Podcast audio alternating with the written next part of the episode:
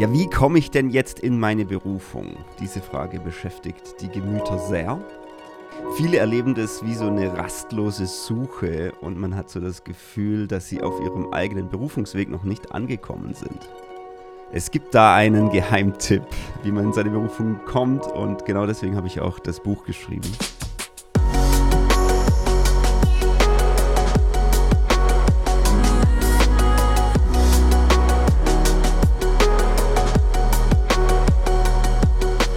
Erweckt Leben Podcast. Mein Herz ist berührt heute Morgen und ich sage dir gleich warum. Ähm, zunächst einmal kurzer Ausblick, was möchte ich heute hier mit dir besprechen. Ähm, es geht um den Geheimtipp schlechthin. Der Geheimtipp, der dir zeigt, wie du in deine Berufung kommst. Das ist eine Frage, die ständig an mich gestellt wird. Klar, ich bin sozusagen Berufungscoach. Ich helfe Menschen, in ihre Berufung zu kommen, in vielen kleinen und großen Fragen. Ähm, das ist klar. Viele fragen auch immer, hey Johannes, hast du einen Tipp für mich? Wie komme ich in meine Berufung? Das ist eigentlich so die Hauptfrage, die an mich gestellt wird. Vor allem von jüngeren Menschen. Erst jetzt kürzlich habe ich wieder ähm, seit langer Zeit mal wieder gepredigt in der Gemeinde, war eingeladen und ähm, klar, nach der Predigt kommt ein junger Mensch auf mich zu eine junge Dame und fragte, ich hätte so eine Frage. Und was war's? Es war die Frage, hast du einen Tipp für mich, wie ich in meine Berufung komme? Oder was, was muss ich tun, damit ich in meine Berufung komme? Und deswegen möchte ich das jetzt heute mit dir besprechen, zum Anfang des neuen Jahres. Denn da macht man sich ja auch viel Gedanken, was sind die Ziele, was möchte ich dieses Jahr erreichen und was möchte ich im alten Jahr zurücklassen und welche Gewohnheiten möchte ich vielleicht ändern. Also so ein bisschen auf der Mikroebene, was könnte ich justieren, wo könnte ich was verbessern, verändern. Und das ist ja immer auch spannend, dass man solche Fragen sich stellt. Ich finde es auch gut, auch da in Reflexion zu gehen. Werde ich wahrscheinlich auch noch machen, die Tage. Aber für mich ist immer das Big Picture wichtig. Ja, was ist überhaupt der Weg, den ich einschlage, auch dieses Jahr? Und da kommt jetzt diese Botschaft ähm, zum Tragen, denn was ist denn grundsätzlich mal der Geheimtipp, damit ich in meine Berufung komme oder dass ich dieses Jahr auch in meiner Berufung wachse. Was ich auch tun werde in diesem Podcast ist, ich werde dir verraten, wie mein Buch heißt, das jetzt äh, in zwei Wochen rauskommt. Also je nachdem, wann du diesen Podcast hörst. Ähm, es ist der 14. Januar, da ist die Veröffentlichung von meinem Buch beim SCM Verlag und ich werde dir im Laufe dieses Podcasts auch einfach mein Herz teilen, warum ich dieses Buch geschrieben habe. Also an verschiedenen Stellen wird das auch ähm, dann einfließen. Ja, die Frage, was die eigene Berufung ist, wie man da reinkommt, beschäftigt wirklich die Gemüter. Und ich habe hab festgestellt, das ist wirklich sowohl bei Christen so als auch bei Menschen, die jetzt sich gar nicht so wirklich als gläubig bezeichnen würden.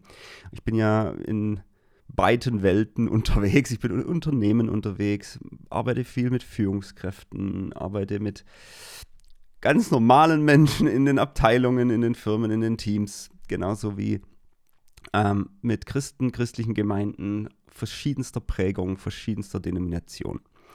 Und es ist eigentlich quer durch die Bank diese Frage da, ja, was ist denn jetzt der Sinn dessen, dass ich da bin? Wozu bin ich da? Was ist denn so meine Bestimmung? Und man spürt einfach, da ist eine große Not, da ist ein großer Wunsch, das rauszufinden und da hineinzukommen. Und deswegen wird die Frage natürlich oft gestellt und man möchte gern erkannt werden, man möchte gern sich selber erkennen, man möchte wissen, ja, wer bin ich denn jetzt in dieser Welt? Und was ist irgendwo auch meine Aufgabe in dieser Welt? So, meine Lebensaufgabe. So, man spürt eigentlich als Mensch, da ist was in einem veranlagt, was wie so eine innere Stimme ist. So nennt es Stephen Covey, der sagt es, the inner voice, ja, die so sagt, dafür bist du eigentlich da. Da kannst du etwas in die Welt geben, dass du nicht nur für dich selber lebst, sondern du, wo du auch Spuren hinterlässt. Wo einen Einfluss hat auf andere oder wo einen Einfluss hat auf diese Welt. Und als Christ glaube ich das, dass Gott uns alle berufen hat. Er ruft uns dazu, nicht nur für uns selbst zu leben, sondern in dieser Welt etwas zu hinterlassen. Deswegen glaube ich an das Prinzip Berufung. Ich glaube an Berufung an sich. Da steckt das Wort rufen drin. Da ist jemand, der ruft. Und wir in uns spüren, da ist wie die Stimme, die ruft. Ja, und viele haben aber darauf noch gar keine Antwort und suchen eigentlich ihr ganzes Leben schon danach. Und das sehe ich wirklich sowohl bei Menschen, die gar nicht gläubig sind, als auch bei Menschen, die gläubig sind.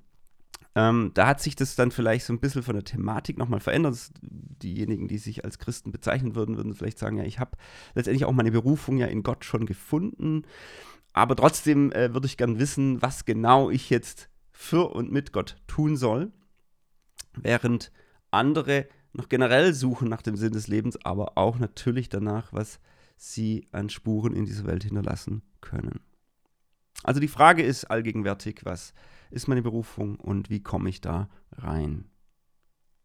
Jetzt sage ich dir, äh, ja, wo, wo ich jetzt irgendwo berührt bin, ja, ähm, heute Morgen. Ich habe mit meiner Frau zusammen eine kleine Tradition angefangen. Wir haben diese Serie entdeckt, schon seit längerem, ähm, The Chosen. Da passt jetzt auch perfekt dazu, denn das heißt ja die Berufenen oder die Auserwählten, The Chosen. Das ist eine Serie, für die, die es nicht kennen, wo es um das Leben Jesu geht, aber vor allem auch um seine Jünger. Also diese Menschen, die Jesus da berufen hat und äh, die Lebensumstände, in denen sie gesteckt sind, so dieses ganze Lebensumfeld und sie Jesus begegnen und Jesus sozusagen startet diese Bewegung mit diesen Jüngern.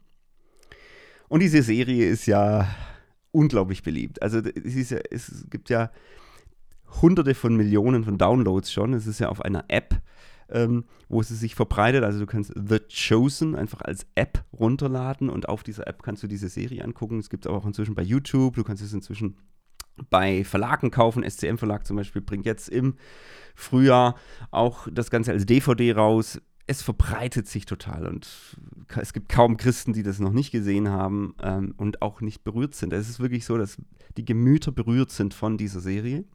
Auch für diejenigen von euch, die vielleicht noch mit dem Glauben noch nicht so viel im Hut haben, schaut The Chosen.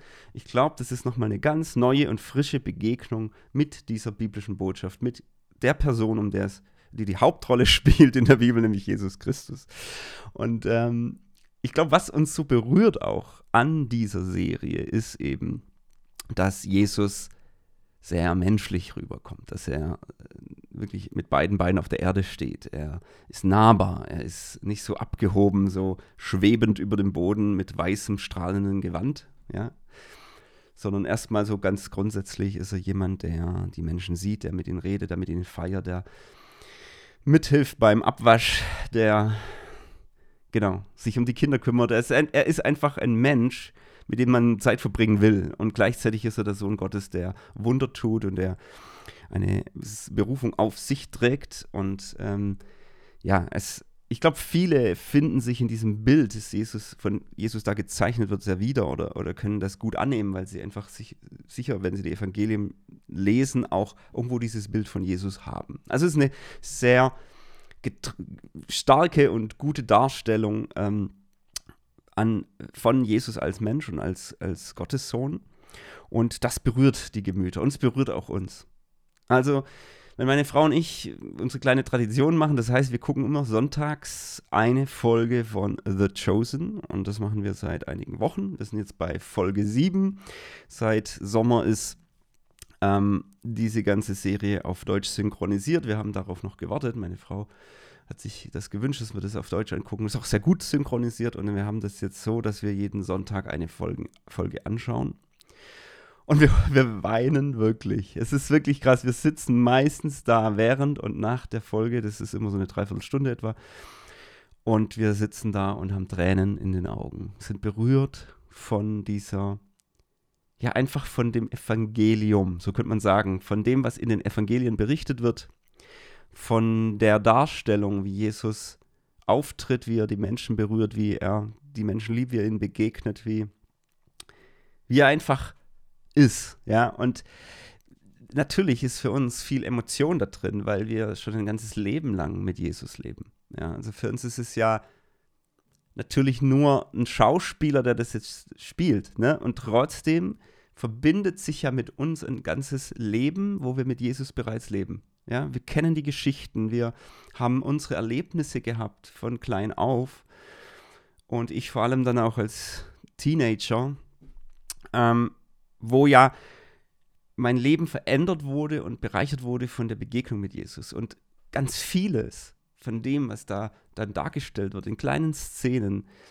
da finde ich mich dann wieder. Und ich finde diese Kraft und diese Power einfach von Jesus, wenn er einem begegnet, finde ich ja dann wieder. Und es berührt uns total. Also es ist wirklich ähm, für die es noch nicht schauen, ein, ein, ein, ein, kleiner Geheimtipp mal voraus, ja, äh, The Chosen auf jeden Fall ähm, genießen, auch wenn es eine ganz einfache Produktion ist. Also du, du siehst, es ist jetzt nicht die Multi, Multi, Multi-Millionen-Euro-Produktion ähm, auf Hollywood-Niveau, braucht es aber auch gar nicht, denn es geht um das Essentielle, um das Wesentliche. Und das kommt wirklich auf eine schöne Art und Weise rüber.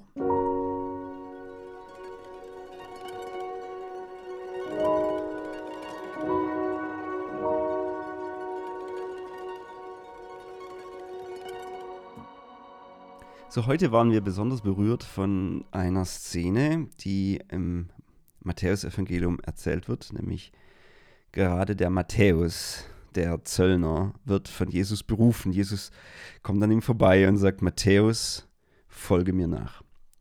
Und Matthäus steht auf und folgt Jesus nach. Und äh, was ja so schön ist an dieser Serie, ist, dass eigentlich jeder Charakter so mit seinen ganzen menschlichen Schwächen auch dargestellt wird. Ja? Man schmunzelt da so, weil man sich als Mensch ja auch irgendwo wiederfindet in den einen oder anderen Charakteren.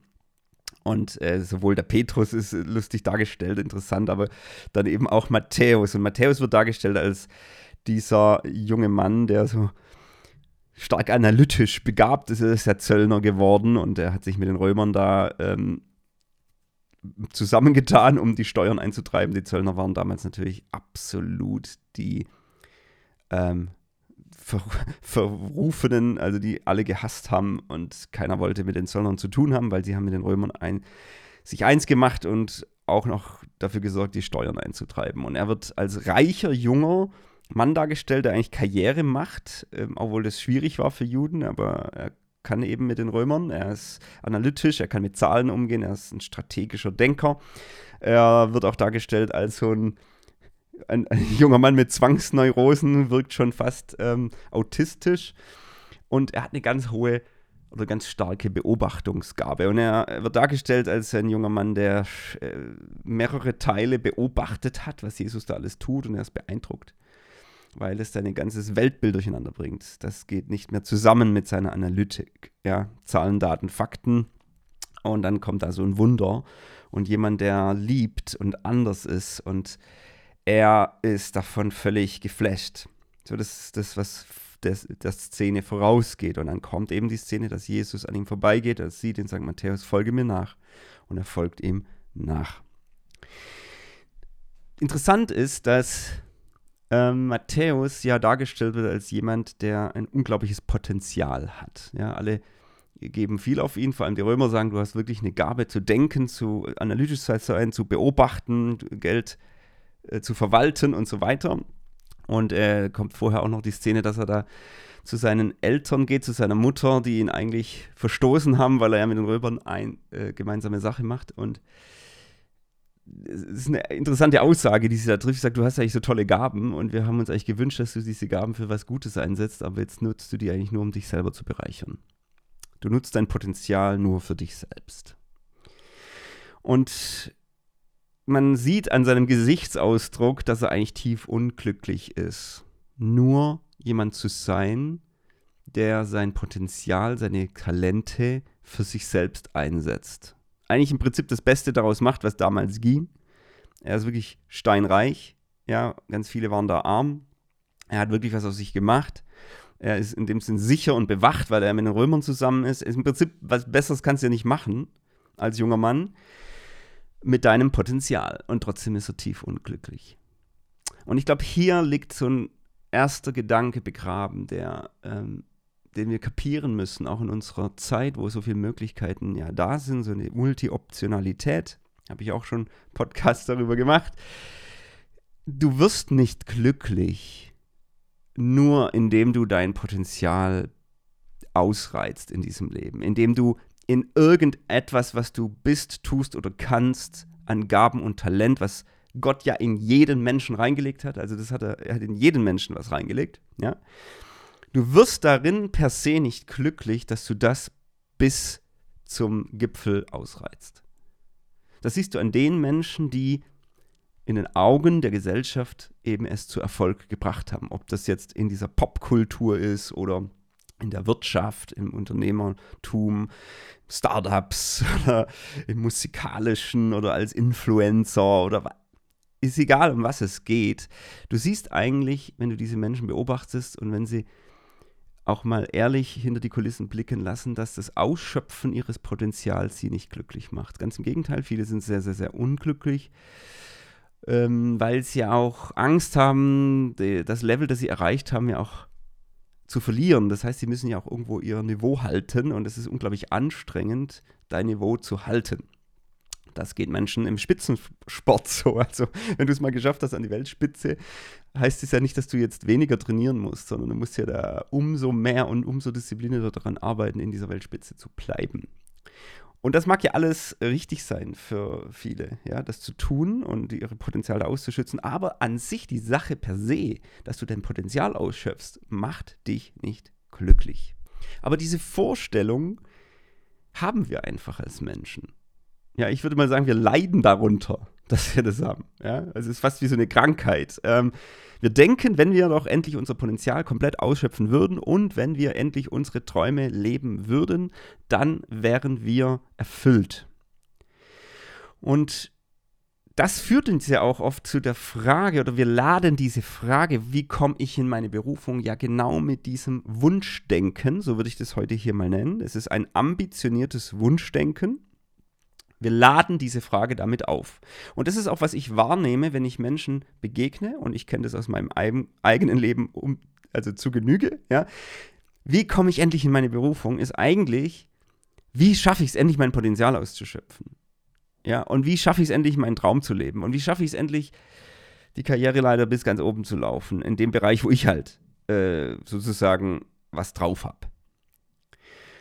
Und das spürst du einfach der, den Menschen an der Nasenspitze an, dass sie, dass dieser, diese Frage der Berufung aufgeladen ist mit diesem ambitionierten Wunschding und dann auch gleichzeitig mit der Furcht, ich werde das vielleicht nicht erreichen und ich habe die Angst, es nicht zu erreichen.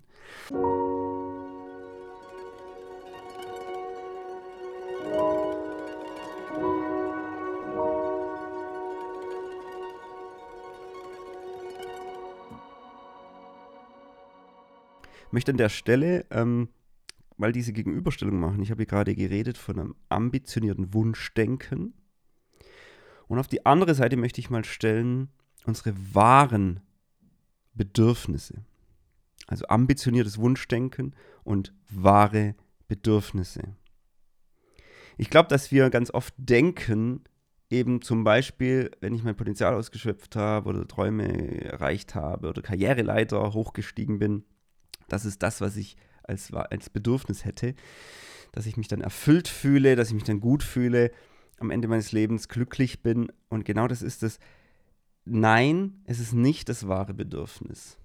Also von der Bibel her erleben wir das eigentlich oder spüren wir das ganz klar, eine andere Aussage dasteht, nämlich wir haben eigentlich ein Bedürfnis, geliebt zu werden, gesehen zu werden, aber auch ein ganz tiefes Bedürfnis, andere zu lieben. Wir wollen am Ende des Lebens eben nicht in dieser Situation stehen, nur für uns gelebt zu haben. Das wahre Bedürfnis ist ja, dass wir auch was hinterlassen und dass wir äh, gegeben haben oder geben. Ähm, ich habe mal mit einer, ich war auf einem Seminar, da hat eine ähm, systemische Beraterin, eine ganz weise Frau, die ist keine Christin, aber sie hat da echt einen starken Satz gebracht. Sie hat gesagt, ähm, was glaubt ihr denn, was die Menschen am Ende ihres Lebens mehr verpassen? Als vermisst oder verpasst empfinden, dass sie mehr genommen, ich hätte mir mehr nehmen sollen, ich hätte mehr machen sollen, tun sollen, nehmen sollen oder ich hätte mehr geben sollen. Und es ist wohl so, dass über 90 Prozent der Menschen, die so kurz vor ihrem Tod stehen, eigentlich eher in dieser Wehmut drin sind, ich habe zu wenig gegeben. ich hätte gerne mehr gegeben, ich hätte meinen Kindern mehr gegeben oder ich hätte gerne mehr gegeben einfach. Jetzt ich, ich lasse es jetzt mal offen, was das alles bedeuten kann. Aber das ist interessant, dass Menschen eigentlich eher am Ende auf diese Idee kommen, ähm, dass es eigentlich ein wahres Bedürfnis von uns ist, dass wir auch geben. Und äh, dass wir lieben und geliebt werden, das ist ein wahres Bedürfnis, dass wir eine echte tiefe Annahme empfinden. Das ist ein wahres Bedürfnis. Ambitionierte Wünsche, das ist so ganz viel verknüpft, so wir denken, wir könnten uns profilieren mit gewissen Dingen, die wir erreichen oder wo wir Applaus bekommen für wer wir sind oder Anerkennung bekommen für unsere Leistungen oder vielleicht ja, materiellen Reichtum. Ähm, es gibt ja die verschiedensten Möglichkeiten von Ehre, Ruhm und Anerkennung, wo wir denken, die wir eigentlich bräuchten. Wir wünschen uns das oft, ja, ähm, weil wir denken, wir bräuchten es, aber das ist für mich eine Gegenüberstellung. Was ist ambitionierter Wunsch und was ist wahres Bedürfnis? Und ich glaube, dass Gott uns da auch läutert, dass er viele von unseren Wünschen auch läutern möchte. Ähm, Läuterung in dem Sinn, dass wir hinterher merken, das ist ja gar nicht, was ich brauche. Und vieles wir auch abgeben dürfen und loslassen müssen, dass wir erkennen, was eigentlich unsere wahren Bedürfnisse sind. Jetzt komme ich zurück zu Matthäus. Er macht das in diesem Moment. Er erkennt, dass eigentlich seine Ambitionen, seine Wünsche, nämlich reich zu sein und sicher zu sein und seine Potenziale super auszuschöpfen, dass ihn das nicht glücklich macht. Er erkennt es aber nicht, nicht von sich aus. Also seine Illusion endet erst, als er Jesus ins Gesicht schaut und es wirklich anerkennt und erkennt, dass er auf dem falschen Weg ist, dass er auf diesem Weg sozusagen nicht in seine Berufung kommt, sondern und auch nicht in die Erfüllung seines Wunsches oder Herzens äh, kommt, seines Mangels, den er innerlich empfindet, sondern dass er genau das loslassen muss. Das ist eigentlich eine krasse Geschichte. Er lässt seinen ganzen Reichtum in einem Moment los. Also was muss ein Mensch eigentlich für eine innere Not haben oder gleichzeitig für eine Offenbarung haben, dass er in einem Moment das, wofür er jahrelang gearbeitet hat, seinen Status, seine Sicherheit ne, loslässt, weil er weiß, dass ihn das auch in Zukunft nicht glücklich machen wird. Da braucht er ja wirklich eine unglaubliche Erkenntnis und eine Entschlossenheit in dem Moment zu sagen, das lasse ich alles jetzt zurück. Und ich würde jetzt mal behaupten, Matthäus war einer der, der, einer der ersten, die, das, die den Geheimtipp, wie man seine Berufung kommt, erkannt haben. Die das Geheimnis erkannt haben, wie man da reinkommt. Und das ist jetzt wirklich in dieser Serie so cool dargestellt. Jesus ruft ihn, er steht auf, folgt Jesus und hat dann noch so sein, Notiztäfelchen dabei, weil er war ja ein, einer, der so alles beobachtet und dokumentiert hat und er mit Zahlen natürlich hantiert hat und das fein säuberlich alles schön aufgeschrieben hat. Und dann wird er gefragt, ja, was willst du noch mit diesem äh, Notiztäfelchen? Und Jesus sagt, ach, vielleicht brauchst du das noch. Und man spürt, also wenn man sich ein bisschen auskennt in dem Moment, das ist jetzt ein Hinweis. Matthäus ist derjenige, der nachher das Matthäus-Evangelium geschrieben hat. Er hat am stärksten ins Detail das Leben von Jesus dokumentiert. Ich werde es an anderer Stelle mal bringen.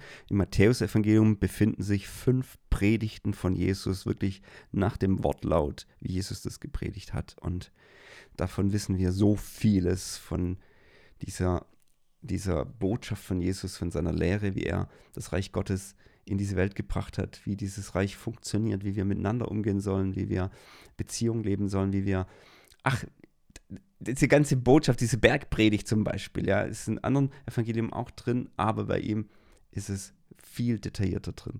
Und das finde ich so krass, diese Gabe, diese, dieses Potenzial auf dem Leben von Matthäus, das er bis zu diesem Zeitpunkt nur für sich selber eingesetzt hat und vielleicht zur Perfektion gebracht hat, das gibt er auf. Er lässt es los in einem Moment und geht mit Jesus, er folgt Jesus nach. Und Jesus weiß schon, das wird einer derer sein, die das meistgelesenste Buch der Weltgeschichte schreiben werden, nämlich das Matthäus-Evangelium.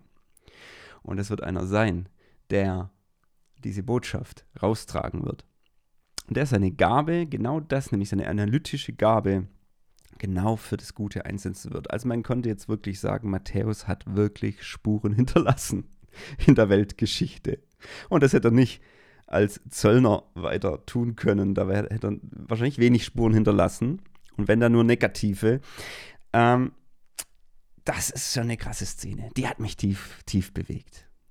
Wenn du dein Leben an Jesus abgibst, aufgibst, hingibst, auch deine Berufung, dein Potenzial, das, was du so in dir trägst, auch deine ambitionierten Wünsche, dann in der Gemeinschaft und in dieser Nachfolge, in diesem Berufungsweg, den ich dann mit Jesus gehe, wird etwas Neues hervorkommen, was wirklich Spuren hinterlässt, was Gott wirklich gebraucht zum Guten.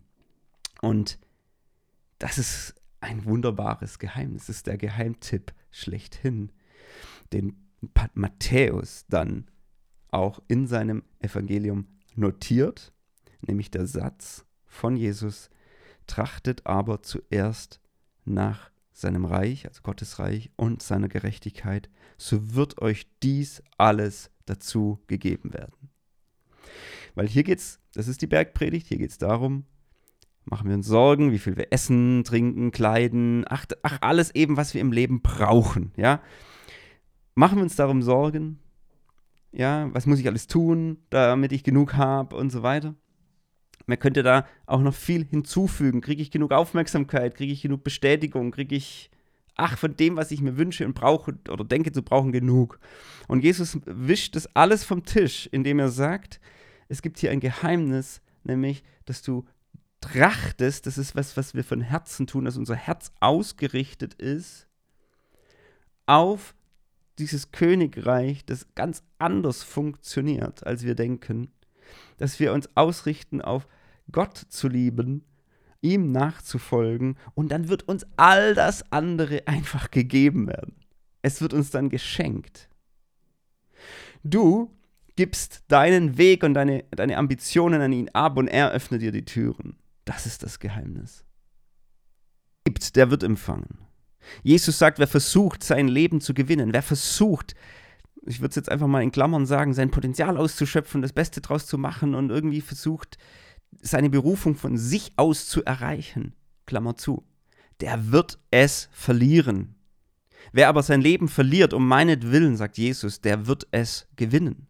Dieses Reich stellt alles auf den Kopf. Es ist nicht ein Reich, das mit Waffengewalt kommt, wo der König kommt und auf dem hohen Ross einreitet und dann alle klatschen ihm zu und huldigen ihm. Das ist einer, ein König, der kommt in der Futterkrippe an in diese Welt. Das ist ein König, der kommt auf dem Esel eingeritten. Das ist so krass. Ja, Maria als ich, als ich schwanger war mit Jesus, ist auf dem Esel geritten und Jesus selber reitet auf dem Esel nach Jerusalem ein. Das ist ein König, der am Ende für alle stirbt am Kreuz, wie der dreckigste Verbrecher. Wer, bei diesem Reich ist alles anders. Wer liebt, der und wer Sanftmut hat, der wird am Ende der Erbe sein. In diesem Reich soll man die zweite Meile laufen. In diesem Reich soll man sogar seine Feinde lieben. Ja, das ist so krass. Wer gibt, der wird empfangen. Wer Barmherzigkeit erweist, der wird Barmherzigkeit empfangen.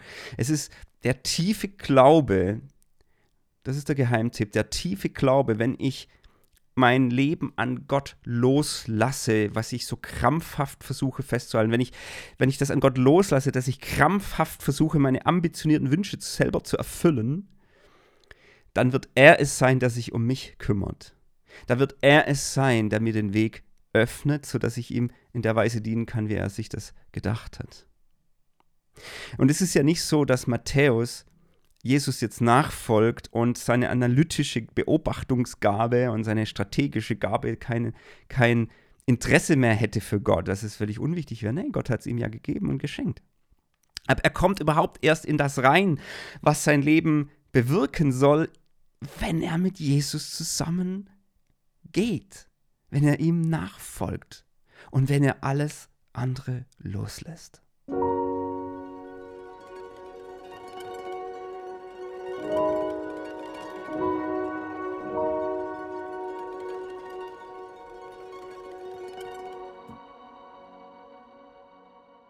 Trachtet zuerst nach dem Reich Gottes und nach seiner Gerechtigkeit, so wird euch alles andere dazugegeben. Das ist übrigens Matthäus 6, 33 und das ist ein Vers, den haben meine Frau und ich uns in unsere Eheringe reingravieren lassen.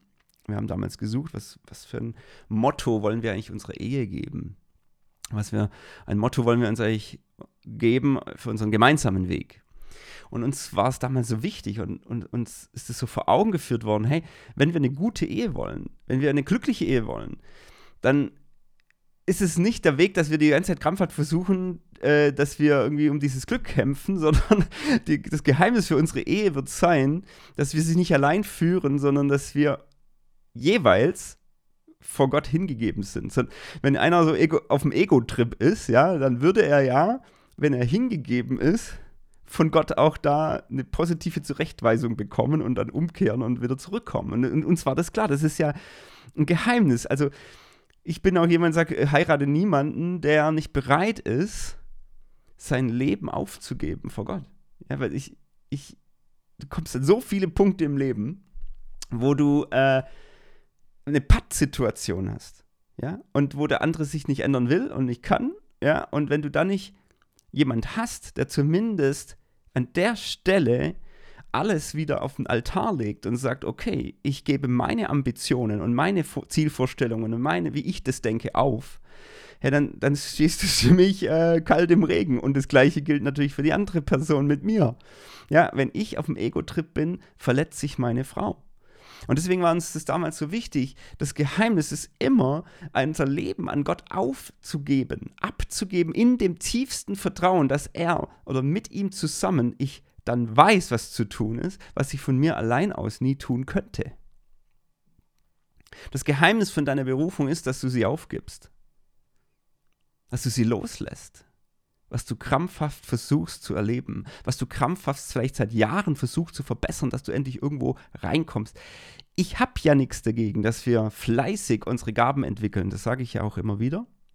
Aber es ist nicht der Weg, wie du in Glück und Erfüllung kommst. Du kannst es nur, indem du zuerst danach trachtest, mit Jesus zu sein und ihm nachzufolgen in seinen Wegen. Und dann wird er dir die Türen öffnen. Ich liebe eigentlich diese Stelle in Markus 3, da beruft Jesus seine Jünger. Er erwählt diese zwölf, the chosen, ja, die Auserwählten, die zwölf. Und da steht was ganz Spannendes. Es ist so eine tolle Zusammenfassung unserer wahren Berufung. Da steht, und Jesus rief sie, dass sie bei ihm sein sollten und dass er sie aussandte, gewisse Dinge zu tun. Er rief sie, dass sie bei ihm sein sollen und dass er sie aussandte.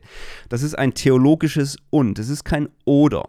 Ja, viele machen ja ihre Berufung fest, so hey, was ist mein Auftrag in diesem Leben, wo kann ich einen Mehrwert schaffen und das wäre der zweite Teil. Der ist nicht, der gehört auch rein, den darfst du nicht weglassen. Ja, also das ist so, dass Gott uns Gaben, Talente, Dinge gibt und wir sollen in diesem Leben gewisse Dinge tun. Immer wieder neue Aufträge, vielleicht auch ein großer Lebensauftrag, was auch immer. Es ist, es sind verschiedenste Sachen. Ja, und darüber habe ich mir viele Gedanken gemacht, mache ich mir immer wieder viele Gedanken, das bei Menschen auch zu sehen, zu erkennen, ihnen da zu helfen, reinzukommen und so weiter. Mache ich super gerne. Da steht aber ein Und dazwischen. Und vorher sagt er, er rief sie, dass sie bei ihm sein sollten. Und das ist dem anderen vorhergestellt. Das heißt für mich ganz klar, so wie bei Matthäus, als Jesus sagt, komm, folge mir nach, hat er ihn erstmal gerufen, dass er mal mit ihm mitgeht. Das heißt, dass er auf dieser Reise mit dabei ist, dass er ihn tagtäglich sieht, dass er mit ihm spricht, dass er zuguckt, dass er von Jesus lernt, dass er eine Beziehung zu Jesus aufbaut auf dieser Reise ähm, und diese Reise ist sicherlich mit vielen Herausforderungen, mit vielen Aufgaben äh, bestückt gewesen. Und es geht Jesus darum, erstmal mit uns zu sein, erstmal mit uns eine Form von Gemeinschaft und Beziehung und Freundschaft zu haben. Und das ist so wichtig, dass ein Matthäus erstmal Zeit mit Jesus hat, dass er erstmal erkennt, um was es geht. Und das hat ein paar Jahre gedauert. Ja, das Matthäus-Evangelium ist ja erst viel, viel später entstanden. Ist ja auch nicht das Einzige, was er dann gemacht hat in seinem Leben, aber es ist sicher ein Glanzstück, ja. seiner Berufung gewesen, dass er dann tatsächlich dieses Evangelium schreibt. Aber er war erstmal mit Jesus. Ne? Und dann hatte Jesus sie auch parallel schon immer wieder ausgesandt und ihnen Aufträge gegeben. Und ach, das ist so spannend, das zu lesen, wie, wie, wir, wie wir diesen Berufungsweg gehen dürfen. Und wie Jesus uns ruft, dass wir mit ihm zusammen sind. Das große Geheimnis ist eben nicht, dass du selber in diesem Hamsterrad versuchst, deine Berufung zu erreichen. Du kannst sie allein nicht erreichen. Versteh doch, dass du es nur mit Jesus, mit ihm sein, tun kannst. Und das ist ein Berufungsweg, eine Reise, die wir mit ihm gehen. Und diese Reise geht durch Höhen und Tiefen, die ist auch nicht immer toll und du weißt auch nicht immer alles. Meinst du, Matthäus wusste von dem Zeitpunkt schon alles? Überhaupt nicht. Aber er war in dem Moment, wo er Jesus nachfolgt, endlich im Fahrwasser seiner Berufung.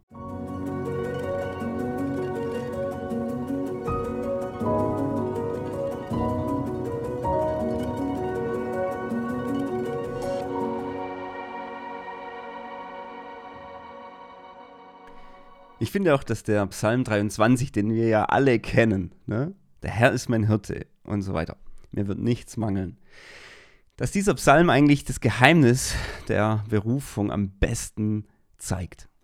Ja, gerade deswegen, weil er unsere wahren Bedürfnisse gestillt sieht, beziehungsweise er berichtet, dieser Psalm, dass er uns zu frischem Wasser führt und er uns auf die grünen Auen führt. Und das Bild ist ja der Hirte und die Schafe. Und die Schafe brauchen frisches Wasser und die Schafe brauchen ähm, die, das, das saftige Gras und sie brauchen den richtigen Weg, auf dem sie geführt werden. Und das sind die wahren Bedürfnisse, die wir als Mensch haben dass wir unsere Seele gesättigt sind und dass wir ja, eben Liebe geliebt, diese Geborgenheit, all diese wahren Bedürfnisse und dass wir lieben können. Und das ist im Psalm 23 so schön beschrieben, einfach, dass da ist der Hirte, da ist diese Nachfolge. Jesus ruft und wir folgen ihm und wir sind bei ihm, mit ihm zusammen auf diesem Berufungsweg. Und da steht drin, dass es durch Höhen und Tiefen geht. Das heißt, auch im finsteren Tal ja, ist sein Stecken und Stab dann Trost für mich. Ja, und er führt mich dann eben an die Orte. Er öffnet die Türen sozusagen. Er öffnet das Gatter und auf die Wiese Krise zu kommen. Und dann bin ich in einer ganz neuen Phase drin. Und dann kommt am Ende dieses Psalms, Güte und Gnade werden mir folgen mein Leben lang und ich werde bleiben im Hause des Herrn für immer. Und ich hatte mal so einen Moment, wo ich das gelesen habe, wo, wo, wo ich auch wie so ein Offenbarungs, Flash hatte, ja, so könntest du das sagen, wo, wo das wie Schuppen von den Augen fällt, wo du denkst, Mensch, Johannes, genau das ist das Geheimnis von Berufung. Du folgst ihm nach und dann werden dir Güte und Gnade folgen.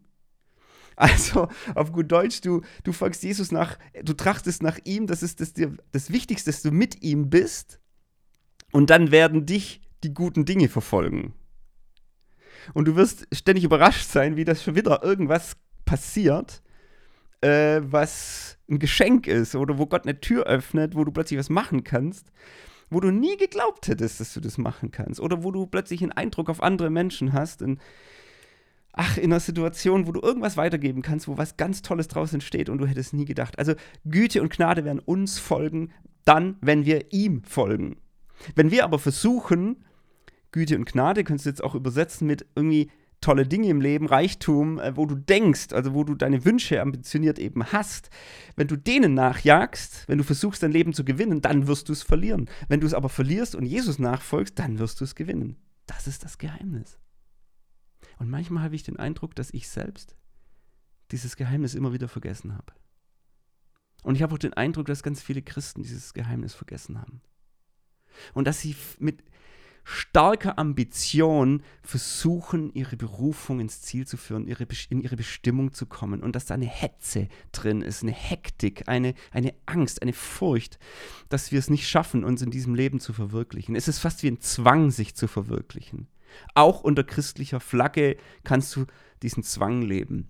Es ist die Angst, abgehängt zu werden, zurückgelassen zu werden, am Ende nichts zu gelten, keine Spuren zu hinterlassen. Aber merkst du, Je mehr wir das versuchen, krampfhaft zu erreichen, umso mehr werden wir es verlieren. Und jetzt bin ich an dem Punkt, warum ich das Buch geschrieben habe. Ich bin jetzt 40 Jahre alt und ich, wenn ich mein Leben zurückgucke, dann hat Gott mir wunderbare Begegnungen geschenkt. Ist alles im Buch. Es ist ein sehr autobiografisches Buch. Es sind immer wieder Episoden, wo ich sehr offen und ehrlich von mir berichte. Und ich berichte auch davon, dass es einen Zeitpunkt gab, wo ich eigentlich aufgeben wollte, wo ich gemerkt habe, dass der starke Wunsch, endlich mit meinen Gaben was Großes zu reißen in diesem Leben, dafür bekannt zu werden, wo das in so, ein, in so eine Sackgasse gekommen ist und wo es mir nicht gut ging und wo ich eigentlich erschöpft und müde war, fast depressiv war für eine längere Phase, weil einfach auch von äußeren Umständen her schwierige Dinge waren. Das war eine Krisenphase. Und ich, ich rede über all das ganz offen und ganz ehrlich. Und äh, das Geheimnis zu entdecken, dass es am Ende um was ganz anderes geht. Dass ich endlich ankommen kann auf diesem Weg, ja, zum Beispiel Psalm 23 beschrieben, dass ich ankommen kann in dieser Nachfolge Jesu. Das hat mein Leben ganz neu verändert. Denn ich hatte vergessen, was es bedeutet, diese Berufung zu leben. Das Buch, das ich geschrieben habe, heißt Ankommen, obwohl du unterwegs bist. Ja, in dem Titel steckt ja schon ein Paradoxon. So, wir sind unterwegs. Und viele von uns, auch als Christen, wir sind fast wie auf so einer endlosen, rastlosen Suche nach unserer Berufung und nach unseren Träumen. Und das Buch ist eigentlich ein Gegenpol, das uns zeigen soll, und zwar mit ganz unterschiedlichen Facetten aufzeigen soll, dass es ein neues Lebensgefühl gibt ein Lebensgefühl des Angekommenseins, obwohl ich noch immer in diesem Leben unterwegs bin, immer noch in der Machtfolge bin. Es ist ein Ankommen bei Gott, ganz neu. Es ist ein Ankommen aber auch bei mir selbst, weil ich mich nicht mehr vergleiche mit anderen, weil ich dann auch sehen kann, wer bin ich, auch in einer Persönlichkeit, auch mit meinen Schattenseiten, auch mit meinen Ängsten, auch mit dem, was Gott mir an Wirkung gegeben hat in diese Welt, dass ich nicht mehr links und rechts gucke, sondern endlich mal zu mir finde, zu mir, zu meinem wahren Ich finde. Ich glaube, das hat Matthäus auch. Er hat zu sich selber wirklich gefunden. Und dass ich ankomme auf dem Weg und darin Frieden finde, dass noch nicht alles toll ist und darin Frieden finde, dass dieser Weg auch mal hoch und runter geht, dass es auch mal durch Krisen geht und dass ich in, eigentlich in jeder Lektion oder in jeder Wegstrecke eine Lektion lernen kann. Solange ich mit Jesus bin, solange ich von ihm lerne, lerne ich zu lieben. Ich lerne zu werden wie er. Ich lerne ihm nachzufolgen. Und ist jede Wegstrecke kostbar. Auch heute, auch jetzt, wenn ich gewisse Dinge vielleicht noch nicht erreicht habe im Leben, die vielleicht irgendwann mal kommen. Und ich will nicht aufs Morgen hin leben. Ich will nicht so leben, dass ich die ganze Zeit denke, Mann, ich müsste doch endlich auf ein gewisses Level kommen. Und solange ich dort noch nicht bin, bin ich nicht erfüllt. Das ist einfach die, der falsche Ansatz. Sondern ich will das heute und das hier und das jetzt mit Jesus genießen. Ich will die Reise endlich genießen. Das soll keine endlose Suche, eine rastlose Suche sein, sondern ich will die Reise endlich genießen. Ein Kapitel in dem Buch heißt übrigens, lehn dich zurück und genieße die Reise. Ich glaube, dass wir verlernt haben, diese Berufungsreise, diesen Berufungsweg ähm, zu genießen und dass wir verlernt haben, diese Bedeutung darin zu sehen, dass auf diesem Weg ich die Dinge lernen darf und dass es er ist, der die Türen öffnet und nicht ich, der krampfhaft versucht, mit Menschen und mit zu ringen und äh, mit Leitern zu ringen, hey, ich muss endlich meine Berufung erkennen, endlich mein Potenzial und so weiter, dass ich endlich zur Ruhe finden darf in meiner Seele, weil ich das an Gott abgegeben habe. Ich sehe den Unterschied. Seit ich das erlebt habe, das ist ein paar Jahre her jetzt, ist auch ein Weg für mich, ne? Seit ich das erlebt habe und sehe ich den Unterschied von Christen, die schon losgelassen haben und die ganz friedvoller oder viel friedvoller leben können und zwischen Christen, die immer noch in diesen ambitionierten Wünschen stecken. Und ich glaube, dass diese Christen noch nicht so sehr, und ja, ich, ich kann ja ein Lied davon singen, ja, noch nicht so sehr ihre wahren Bedürfnisse kennen, sondern immer noch versuchen, das eigene Leben zu gewinnen. Und deswegen habe ich das Buch geschrieben in diesem Spirit. Es ist ein Buch, wo wie gesagt, sehr, sehr, sehr viele Facetten hat. Also dein Berufungsweg wird von allen Seiten beleuchtet. Ist auch ein Reflexionsbuch. Ich habe auch zu, zum Ende jedes Kapitels habe ich wirklich, ich bin ja ein systemischer Berater, da muss ich natürlich gute Fragen stellen. Und diese Fragen werden dich herausfordern. Also, wenn du so ein seichtes Buch willst, lese es nicht.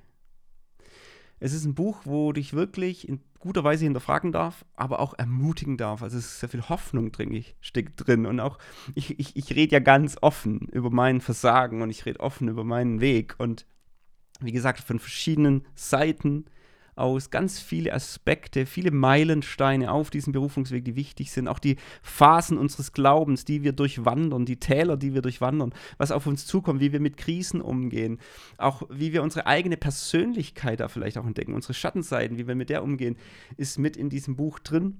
Ich bin ja auch ein Persönlichkeitstrainer, ist auch wichtig für mich, weil ich glaube, auch jeder, jeder Persönlichkeitstypus, ja, auch wenn wir das nicht immer so vereinfacht darstellen kann. Jeder Mensch ist komplex und trotzdem kann man gewisse Dinge aufzeigen, wo, glaube ich, gewisse Persönlichkeitstypen haben auch unterschiedliche Wege, die sie durchlaufen. Ja? Jeder hat so eine bestimmte Lektion.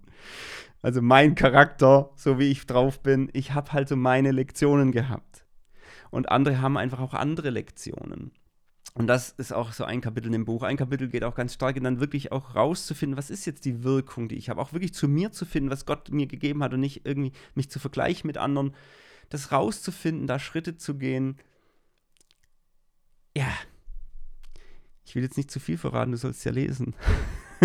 ist ein Berufungsbuch, klar. Berufen sein und tiefer wachsen heißt der Untertitel. Und wie gesagt, der Titel Ankommen, obwohl du unterwegs bist.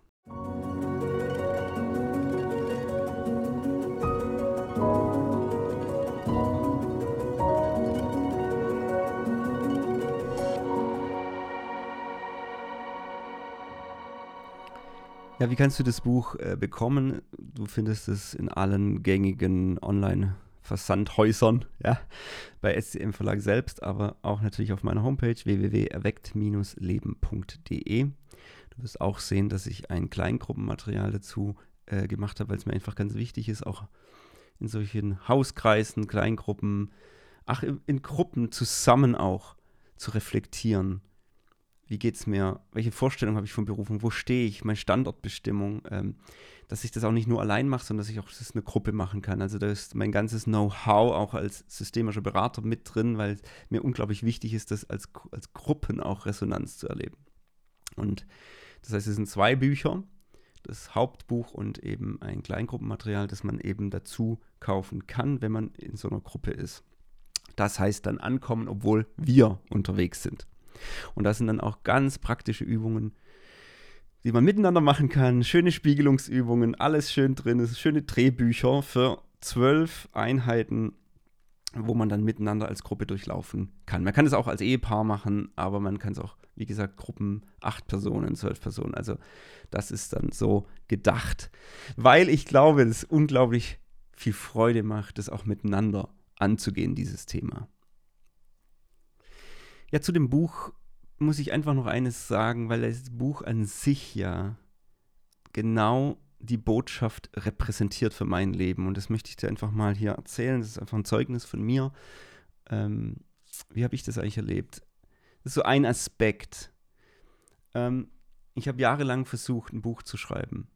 Und ich habe schon seit ich 16 bin und äh, angefangen habe, für Gott unterwegs zu sein und ganz tolle Dinge erlebt habe. Es wird ja alles auch berichtet in dem Buch, erzählt da viele Dinge. Ähm, hatte ich einfach immer den Wunsch, auch ich möchte mal Bücher schreiben, weil ich selber von Büchern sehr viel empfangen habe, auch von Lebenszeugnissen anderer ja, hatte ich immer den Wunsch, ich möchte gerne selber auch mal so eins schreiben. Und ich habe das immer wieder versucht. Gerade in den Jahren, so in meinen 20ern und meinen Anfang 30ern, habe ich so versucht, Mensch, jetzt muss ich endlich mal mein Buch schreiben. Ja, ich muss jetzt mal auf den Markt, ich muss mich zeigen, ich muss offenbar werden. Das ist so krass.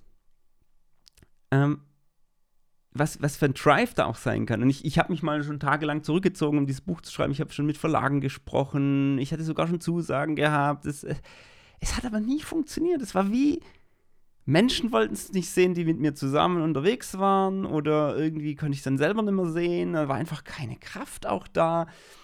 Weil eben nur die, dieser ambitionierte Wunsch allein gar nicht ausreicht. Es hätte vielleicht gereicht, das Buch zu schreiben, aber was wäre es dann gewesen? Ja, keine Ahnung. Es wäre nicht das gewesen, was es jetzt ist. Sondern wieder dieses Geheimnis, du gibst etwas auf an Gott und er öffnet dir die Tür zu seiner Zeit. Und ich habe in den Jahren der Krise, ohne das jetzt ins Detail zu vertiefen, weil ich das ja dann sehr ausführlich im Buch dann mache, ähm, auch unter anderem den Traum aufgegeben, ein Buch zu schreiben. Ich habe das an Gott abgegeben. Ich habe das auf dem Altar meines Lebens in Flammen aufgelassen und sagen, weißt du was? Ich gebe das jetzt dir zurück. Ich weiß auch gar nicht, ob es jemals, ob es wirklich von dir kommt. Ich konnte das damals nicht auseinanderhalten. Ich habe gemerkt, es muss, ich muss es loslassen. Sonst leide ich eigentlich die ganze Zeit unter dieser verzögerten Hoffnung, dass es nie was wird. Das, das, es gibt mal eine, eine Bibelstelle, die heißt, verzögerte Hoffnung macht das Herz krank. Und ich habe das wirklich gespürt über Jahre.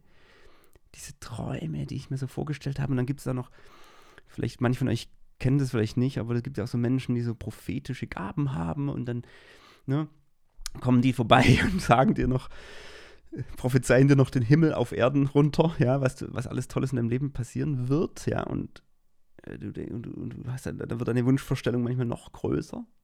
Mag ja sein, dass manches auch getroffen hat, aber das ist ein anderes Thema noch, wie wir mit solchen Dingen umgehen. Aber ich selber habe ja schon Dinge über andere Menschen gesagt, die Gott mir gezeigt hat und vieles hat davon zugetroffen, vieles vielleicht noch nicht, ja. Aber ich sehe einfach oder habe es erlebt, dass dieses Luftschloss von Ambition immer größer wurde und der Schmerz dessen, dass es noch nicht so ist, immer größer wurde gleichzeitig. Und mein Herz irgendwie darunter krank wurde.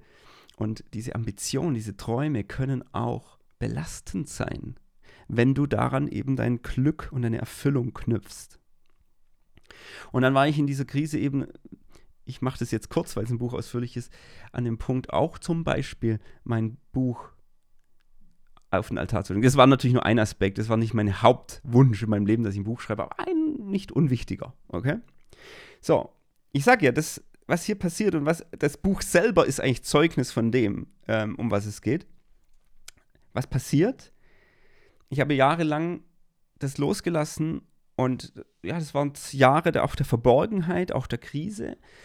Irgendwann habe ich gemerkt und mich auch zurückgelehnt, diese Reise äh, zugelassen, wo Gott an mein Tief in mein Herz gegangen ist, an meine Persönlichkeit und viele andere Themen, die ich äh, nicht hätte angehen können, wenn ich jetzt da ähm, ein erfolgreicher Buchautor auf den Bühnen der Gemeindewelt gewesen wäre. Ja. Sondern ich hatte andere Jahre. Ja. Und irgendwann habe ich mich darin gefreut. Ich konnte es annehmen. Ich konnte es loslassen. Ich konnte es annehmen und konnte erkennen, ich bin mittendrin auch in der Krise, im Fahrwasser meiner Berufung. Und ich vertraue meinem Gott, dass er es zur richtigen Zeit bringt, was er bringen möchte. Und ich wusste gar nicht mehr, was er macht. Also ich war völlig, ich habe so, hab so losgelassen, dass ich wirklich gesagt okay, ich, ich lasse mich jetzt überraschen. Und dann kamen Dinge, ihr Lieben, das, das, sind, das sind für mich Wunder, Step by Step. Und zwar in den tiefsten Momenten, wo Gott dann plötzlich Türen öffnet und sagt, hier ist die erste Tür. Geh durch. Und ich einfach nur, weißt du, die Augen gerieben haben sagen, hä? Echt jetzt? Ja. Und, und du gehst durch diese Türen und dann gehst du durch die nächste Tür und du gehst durch die nächste Tür und es sind einfach Geschenke und du merkst, okay, krass. Er führt, er, er öffnet. Ich muss es nicht kämpfen, ich muss es nicht erzwingen, er macht's. Und du bist trotzdem fleißig. Das ist ja auch nicht wenig anstrengend, ähm, Türen zu nehmen, neue Felder zu beackern, die Gott öffnet. Das ist ja trotzdem, es, es nimmt deine Zeit ganz schön ein. Und das geht's ja nicht. Also ich bin ja nicht faul. Aber es ist nicht mehr meine Kraft, die versucht, den Reichtum oder die, den Erfolg zu er, er, ergreifen. Es ist nicht mehr meine Ambition, nicht mehr meine Power, sondern es ist ein Nachfolgen, ein mit ihm sein und mit ihm diesen Weg genießen und er öffnet die Türen und du gehst durch die Türen. Ein Beispiel ist auch, dass ich aufgehört habe, diese großen Visionen zu haben. So diese Bam, Bam, Bam. In fünf Jahren, in zehn Jahren, in 15 Jahren will ich das und das und das und das erreichen. Sowas kann mal helfen. Die Frage ist für mich immer, wie dein Herz an sowas hängt. Aber ich habe nicht immer das gute Gefühl, auch so in der christlichen Welt, oh, was ist deine Vision, was ist meine Vision, was ist die Vision der Gemeinde und ach, das klingt so ein bisschen wie mein Auto, mein Haus, mein Boot, ja, meine Vision, meine Gemeinde, so viel will ich erreichen. Ich finde es wunderbar und schön, mal frei zu sein von seinen Ambitionen. Mit dem tiefen Vertrauen, dass Gott es schaffen wird, das Potenzial in mir so wach zu küssen, dass es besser wird, als ich jemals gedacht habe und es jemals selber hingekriegt hätte. Siehe Matthäus.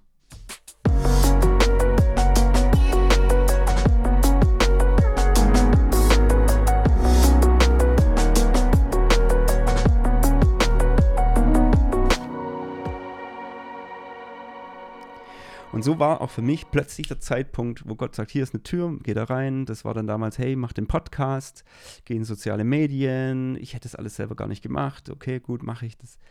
Gott hat es immer bestätigt, hat immer Gunst geschenkt. Hey, ohne Gunst will ich nicht mehr in Berufung leben. Ich will ohne Gunst gar nichts mehr machen. Also ich sage das auch Gott immer so, solange deine Gunst nicht mit mir ist, mache ich es nicht, auch wenn es gut klingt. Das ist so eine Prüffrage, Kannst du auch mit ins Jahr nehmen. Wenn irgendwas auf dich zukommt, irgendeine Aufgabe, dann zu beten, sagen, Herr, ich gebe mich da dir hin, ich folge dir. Wenn es dein Weg ist, wenn du mir da die Tür öffnest, dann aber möchte ich, dass deine Gunst und Gnade mir folgt. Sonst bin ich raus. Haben übrigens andere in der Bibel auch schon gemacht. Mose hat gesagt, ohne deine Gegenwart gehe ich nicht weiter. Ja, wenn du uns, wenn du nicht mit uns gehst, dann will ich nicht gehen weil er erkannt hat, dass diese Präsenz Gottes, diese Gunst, das Entscheidende ist, dass wir in unsere Berufung kommen. Und die kommt von ihm. Und das ist Vertrauen an ihn. Und das dürfen wir hören. Und in dem Moment, ja, das ist auch manchmal ein Prozess, das rauszufinden. Aber in dem Moment wusste ich, okay, mach den Podcast. Dann habe ich da angefangen und ist so viel Gunst. so krass, wie sich das ausgebreitet hat, was für Leute diesen Podcast hören die mich nicht kennen, noch nie gehört haben, irgendjemand hat es weitergegeben, was für E-Mails ich bekomme von Menschen, die berührt sind. Es ist einfach nur die Freude schlechthin. Ich sage nicht, dass es wenig anstrengend ist, diesen Podcast zu machen. Es gibt Zeiten, da bin ich müde, da kann ich nicht. Und ich spüre, der Herr sagt, bleib dran. Das ist deine Aufgabe. Okay. Und dann schenkt er mir wieder was, was ich geben kann. Und plötzlich ruft da jemand an vom SCM-Verlag und ganz tolle Dame, die einfach das auch innerlich gespürt hat. Johannes, ich würde dich gern kennenlernen oder war noch per Sie, ich würde Sie gern kennenlernen. Jetzt inzwischen sind wir nicht per Du. Und diese Botschaft, die du in diesem Podcast andeutest, da mal mein Buch drüber machen. Und ich gucke zum Himmel und sage, das kann doch nicht, das ist doch krass. Ich habe es doch längst losgelassen. Und wisst ihr was, es ist sogar noch krasser. Ich habe innerlich immer gespürt, wenn es mal kommt, wünsche ich mir eigentlich zu meinem Lebensmitte, zum 40. Geburtstag, das zu machen. Ich habe gespürt, ich würde gerne beim SCM-Verlag das veröffentlichen, einfach auch von der Zielgruppe her, die mir einfach am Herzen liegt. Wenn, dann würde ich mal mein erstes Buch auch gerne dort machen. All das, ich wurde angerufen, ich habe nicht angerufen. Verstehst du, Gott hat es gemacht. Und Gott hat es mir in die Hände gegeben, dass ich das und hat mir Gunst geschenkt. Und ich sitze an meinem 40. Geburtstag hier, strahlende Schneelandschaft, Corona-Krise, immer noch, ne? Lockdown. Ich kann meinen 40. Geburtstag nicht mit Freunden und Familie feiern, aber ich flennend bin ich da gesessen und habe das Buch geschrieben, weil ich gespürt habe, Gottes Präsenz ist jetzt hier, weil er jetzt in diesem Moment mit mir zusammen an diesem Punkt steht, dieses Buch zu schreiben, weil er jetzt möchte, dass dieses Buch Menschen segnet. Und vor zehn Jahren, wo ich das so erbittert versucht habe durchzudrücken, hat es eben nicht funktioniert. Und das war, wisst ihr, das Buch war für mich selber eine, ein, ein, Erlebnis, weil ich durch all diese Phasen meines Berufungsweges gegangen bin und ich habe so viel Präsenz Gottes erlebt beim Schreiben dieses Buches. Also selbst wenn es keiner von euch liest, für mich selber hat es sich gelohnt ähm, viele sagen, ja, war es denn eine Aufarbeitung? Nein, das war es gar nicht, weil die Geschichten waren ja nicht neu für mich. Es war eher so ein, okay, dieser Meilenstein, dieser Meilenstein, dieser Meilenstein. Es war wie wenn er mich an die Hand nehmen würde, sagen, Johannes, jetzt schreiben wir über das. Ich wusste an manchen Stellen gar nicht, dass das rein soll und dann kam es aber rein. Und es war wirklich ein Erlebnis, dieses Buch zu schreiben. Ist auch nicht einfach, wenn du noch nie ein Buch geschrieben hast. So, ich bin jetzt auch nicht der geborene Autor, ja. Ähm, auch wenn es mir, glaube ich, ganz gut gelungen ist, aber es war alles eben abhängig von Gunst. Ich hätte, ich hätte, glaube ich, fünfmal schon aufgegeben. Ähm, wenn diese Gunst und Gegenwart Gottes nicht mit mir gewesen wäre, warum war sie mit mir? Weil er die Tür geöffnet hat. Und weil er gesagt hat, jetzt ist es Zeit. Warum mache ich diesen Podcast? Ich mache nur deswegen, weil ich noch seine Gunst da drin spüre. Und ich sehe viele andere Dinge im Leben. Und wenn ich jetzt in mein Jahr blicke, und das kannst du jetzt praktisch für dich genau so mitnehmen, geh ins Gebet. Weih dein Leben immer und immer wieder an Gott. Weih deine Berufung, sag ich folge dir. Und du führst mich in die Dinge. Öffne du mir die Türen. Ich will nicht von mir aus krampfhaft versuchen, irgendwas zu erreichen, sondern du bist mein Hirte, der mich führt. Ich folge dir, Jesus mit allem, wer ich bin. Entwickle du das Potenzial in mir, das ich selber gar nicht sehen kann. Führ du mich an die Orte, wo ich hin soll, und ich bin dir gehorsam. Das ist auch wichtig. Und ich gebe meine ambitionierten Wünsche dir und vertraue darauf, dass du meine wahren Bedürfnisse kennst und mein Herz darin kennst und erfüllst mit dem, was ich wirklich brauche. Ich trachte nach deinem Reich, so werde ich alles andere dazu bekommen, was ich wirklich brauche. So würde ich beten, wenn es ums Jahr 2022 geht. Dieses Jahr gehört dir, Herr. Ich möchte nur unterwegs sein mit deiner Gunst. Wenn ich Dinge noch nicht tun soll, die ich vielleicht auf dem Herzen habe, dann zeig du mir das, dann werde ich sie nicht tun. Ich will nichts tun, was nicht jetzt von dir kommt. Jetzt fragst du vielleicht, ja, wie hört man das denn immer? Und ich kann dir keine Antwort darauf geben, wie Gott redet, zu dir redet. Er redet unterschiedlich. Ich glaube aber, dass nur das Herz, das hingegeben ist, Gott wirklich hört. Oder das Herz, ja, das sich nach ihm ausstreckt, wirklich auch seine Stimme wahrnehmen kann. Wenn diese Störgeräusche unserer eigenen Ambitionen noch zu laut sind, ist es immer schwer, Gott zu hören. Deswegen würde ich immer mit der Hingabe und der ehrlichen Weihe meines Herzens, des Geben meines Herzens, ihm Hinhalt meines Herzens immer zuerst kommen. Damit startet Und später geht es in die Details.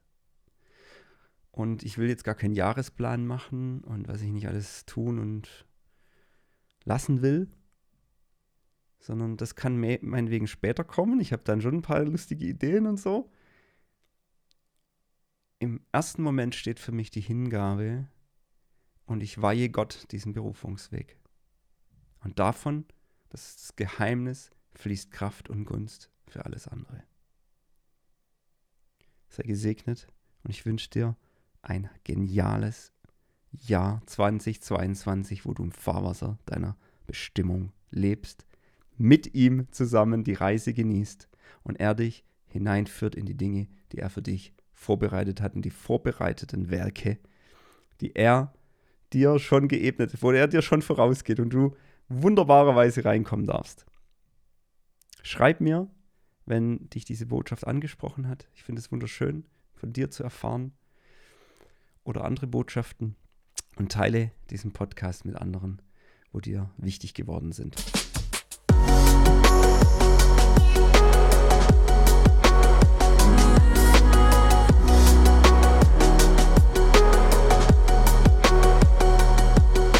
Erweckt Leben Podcast.